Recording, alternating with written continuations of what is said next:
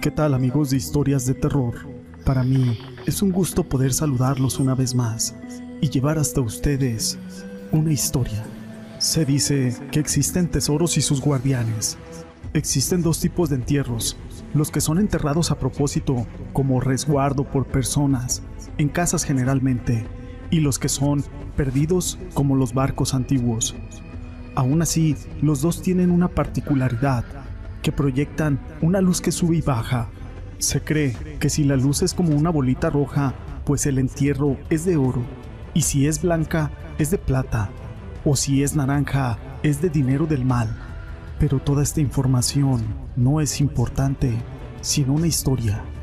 Mi nombre es José Llamas y te presento El hombre de negro. Soy estudiante del Tecnológico de Madero y en mis ratos libres ayudo en un taller donde reparamos hornos. Hace muy poco nos llamaron de un pueblito del norte de Veracruz y nos fuimos a reparar un horno de una panificadora. Esto es algo raro, ya que allá usan hornos de lodo. Fuimos dos técnicos, el especialista y yo, como su ayudante. Llegamos por la mañana y nos abocamos a reparar el horno. Terminamos y aquel dueño de la panificadora nos pagó la reparación y en agradecimiento nos invitó a una fiesta patronal que era al día siguiente. Uno de los técnicos que era casado no se quiso quedar, pero yo sí me quedé. Al día siguiente nos fuimos al festejo, pero como era obvio, allá todos se conocen. Muchas personas me miraban como intrigados de quién era yo. Yo decidí bailar con varias chicas y bebí un poco de caña. No había más. Ya por la madrugada cuando veníamos de regreso platicábamos el de la panificadora y yo. Íbamos por una vereda y estaba muy oscuro, cuando vimos de frente que se aproximaba un jinete, con un caballo negro de un pelaje muy brillante. Traía sombrero negro y sus botones eran de oro. Aquel señor y yo nos detuvimos. Como yo no era de ese rancho, pues obvio no conocía a nadie. Así que esperé a que el señor de la panadería le dijera algo. Aquel jinete se detuvo frente a nosotros y cuando habló se escuchó una voz muy ronca y cavernosa y nos dijo, quiero que me acompañen a sacar un dinero enterrado. El señor de la panadería comenzó a temblar y yo de inmediato supe que algo andaba mal. El jinete bajó de su caballo y vi que al caminar estaba cucho, quiero decir que arrastraba una pierna. Se me acercó y sacó una hoja donde había un croquis y me dijo, saquen ustedes ese dinero, ya que yo no lo puedo disfrutar. Diciendo eso, se montó en su caballo y se fue retirando entre las sombras de la noche. Mientras dejaba un pestilente olor a azufre, se marchaba.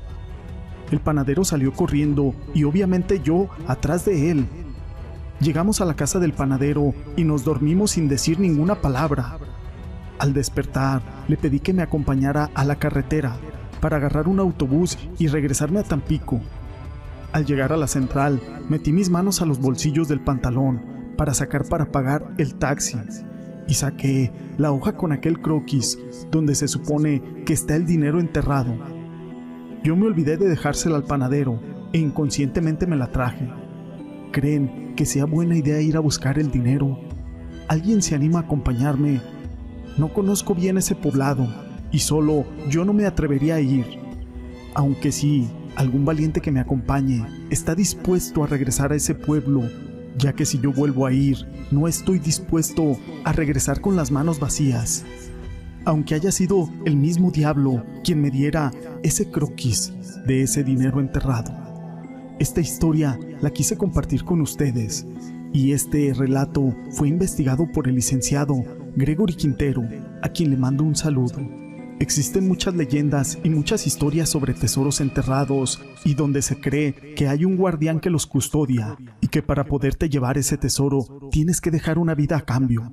La siguiente historia lleva por nombre La Cueva de la Tigra. Esta es una leyenda del estado de Michoacán.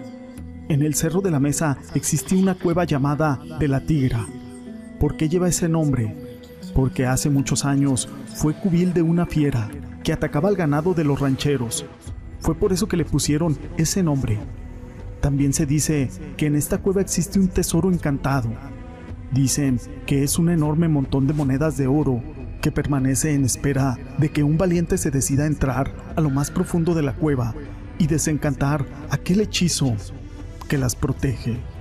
Se sabe que hace tiempo entró a la cueva un hombre poseído por el interés de sacar ese dinero.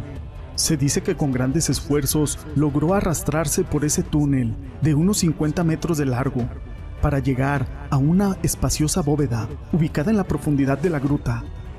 Luego de descender por una de las escalinatas, descolgándose por las húmedas rocas como un chango, este hombre cuenta que había restos de escaleras muy antiguas que llevaban hacia el terreno parejo, en donde se observa un enorme montón de monedas relucientes.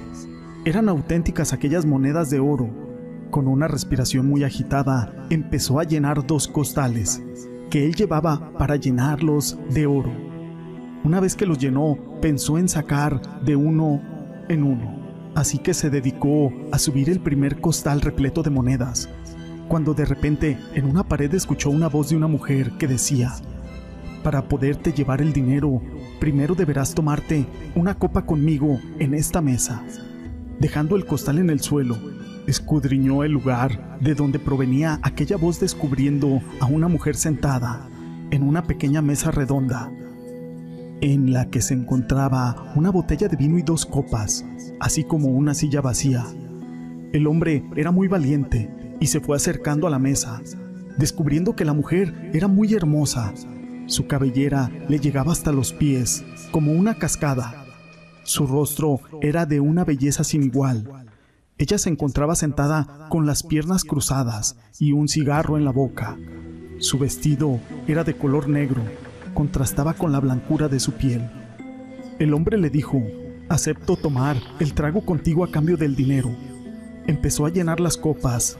La mujer tomó la botella mirando fijamente al valiente hombre, mientras una sonrisa se le dibujaba en los labios. Aquel hombre tomó la copa en sus manos, al igual que la dama. Ella se llevó la copa a sus labios sin quitarle la mirada de encima. El hombre estaba por hacer lo mismo, pero en ese momento empezó a ver que aquellos blancos y hermosos pies de la mujer se transformaban en patas de cabra y los ojos se le ponían como brasas. Aquel agradable rostro se había transformado en el de un ser diabólico parecido a un murciélago que le miraba y se carcajeaba, con un nudo en la garganta, las quijadas trabadas, y haciendo el esfuerzo logró decir, Dios mío, ayúdame. En ese momento pudo arrojar la copa sobre la mujer, y ella desapareció por una cueva ubicada en las paredes de la caverna. El montón de monedas había desaparecido tras una explosión que llenó toda esa cueva de humo pestilente. Pero él ya no quería dinero, de eso ni se acordó. Salió como un rayo y fue a parar hasta su casa. Estuvo enfermo más de un mes, donde al final pudo hablar y contar todo lo que le había pasado en aquella cueva. Estas historias las quise compartir con ustedes. Si te han gustado, déjame tu pulgar arriba no olvides en dejar tus comentarios y no me quiero despedir sin antes enviar un saludo que me quedó pendiente para el amigo Francisco Argüelles. A él y a todos ustedes, gracias por ser parte de este canal.